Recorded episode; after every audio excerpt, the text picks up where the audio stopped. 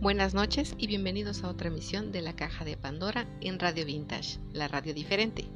Los saluda cordialmente Viridiana Zapata con esta reflexión de algunas situaciones de la vida y dignas de volver a contar con algo que aprender. Asertividad. Cuando salimos de la carrera universitaria, creemos que lo sabemos todo, que somos los amos del universo y que ahora sí, nos podemos comer el mundo y sorpresa, el mundo termina devorándote. Así que a mis 23 años empecé esa búsqueda por meterme al maravilloso mundo de las deudas, los horarios matados y los jefes poco objetivos.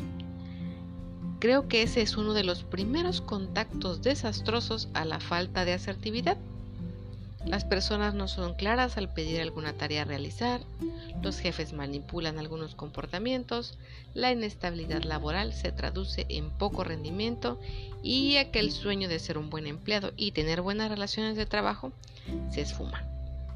Por supuesto que no se limita a lo laboral, sino a toda la comunicación con nuestro entorno en general. Pero se vuelve una prueba de fuego al estar expuestos a personas que no conocemos y cómo reaccionamos ante ello. Es ahí donde empezamos a aprender sobre asertividad con todas sus letras, ya que necesitamos resolver situaciones que se van presentando. Esto ayuda a forjar nuestro criterio, empatía y objetividad para enfrentar cualquier cosa que se presente.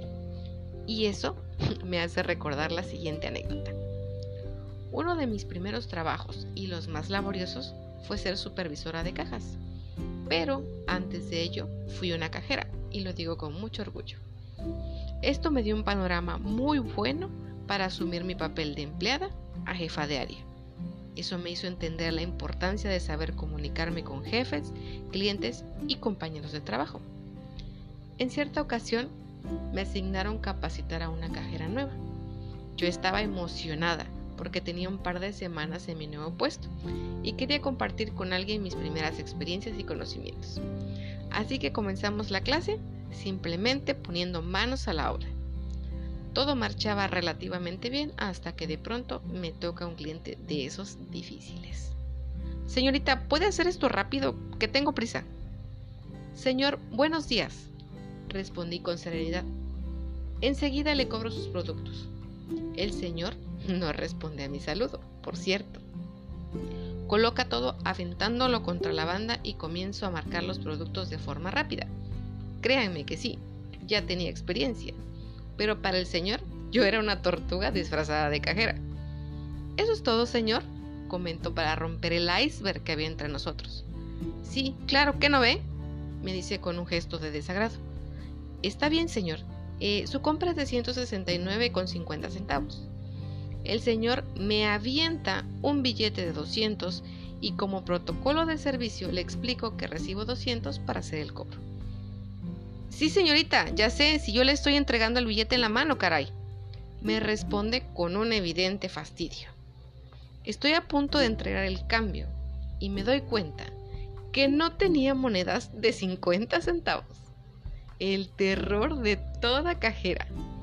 Le entrego los 30 pesos, el ticket y le doy las gracias por su compra. Señorita, aquí faltan 50 centavos. Señor, una disculpa, no cuento con monedas de esa denominación.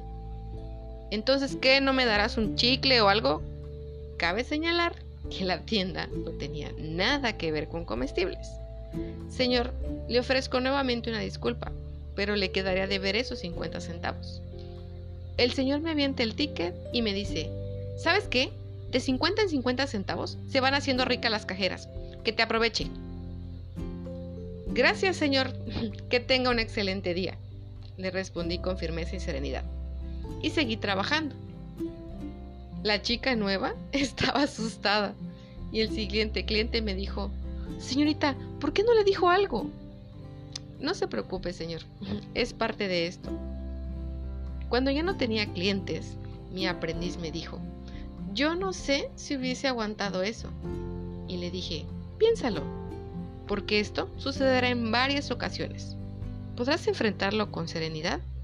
Ella dijo, sí, lo intentaré, aunque no estaba tan convencida. Mi consejo fue que, como esa situación, muchas se repetirán, y que debe estar lista para dar soluciones, explicaciones, disculpas o acuerdos. Pero todo desde el respeto y no perder los estribos. Pero para ampliarnos en este tema, hoy nos acompaña David Portillo. Bienvenido a la caja de Pandora.